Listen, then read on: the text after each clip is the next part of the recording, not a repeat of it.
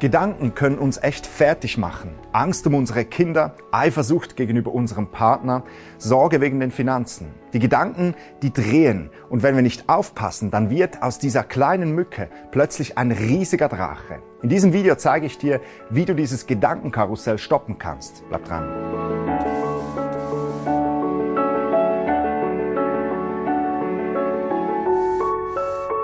Wir alle kennen diese Situation. Du beobachtest, wie dein Partner mit einer anderen Frau umgeht, vielleicht mit ihr scherzt. Oder du siehst in den sozialen Medien, dass dein Nachbar gerade am Strand sitzt, während du dich immer abrackerst. Und von einem Moment auf den anderen springt dich dieses Untier an und beißt sich in deiner Magengegend fest. Die Eifersucht.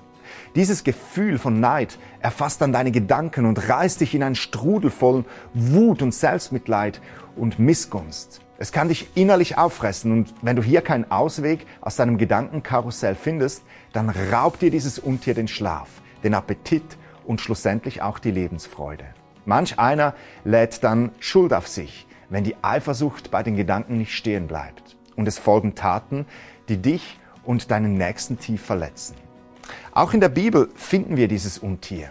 Da ist zum Beispiel Josef, der von seinem Vater bevorzugt wird. Sein Vater verwöhnt ihn und deckt ihn mit Geschenken ein, von denen seine Brüder nur träumen können.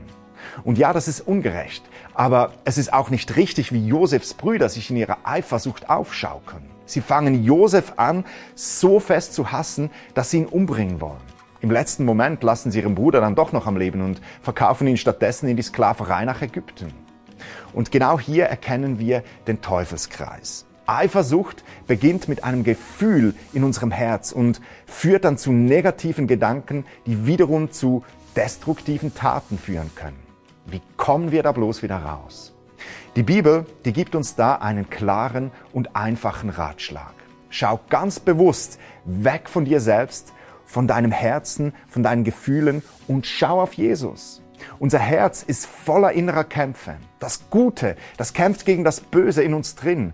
Unser Herz ist so unbeständig, fühlt sich mal so, fühlt sich mal so. Kein Wunder kann es uns fast um den Verstand bringen.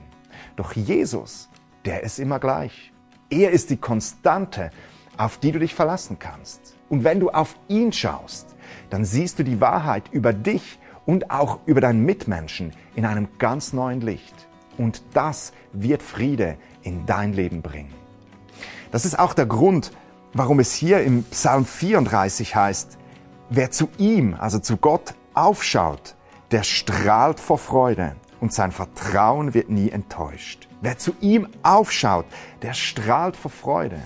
Wenn du dein ganzes Vertrauen auf Jesus setzt, wenn du weg von dir auf ihn schaust, dann wird Friede in dein Herz reinkommen. Dann musst du dein Glück nicht mehr von anderen Menschen abhängig machen. Dann bist du deinen Gefühlen und Gedanken nicht mehr ausgeliefert wie irgendwie so ein Blatt im Wind. Nein, dann wirst du erkennen, dass du ein Kind Gottes bist, dass dich nichts und niemand von der Liebe Gottes trennen kann. Und du wirst erkennen, dass Gott nicht nur dich, sondern auch deine manchmal so mühsamen Mitmenschen liebt und auch ihnen die Hände der Versöhnung entgegenstreckt. Wer zu ihm aufschaut, der strahlt vor Freude.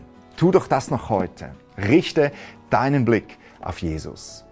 Möchtest du mehr über Gott erfahren, dann schau doch mal auf meiner Webseite vorbei. Da findest du weitere Videos und viele Informationen zum christlichen Glauben.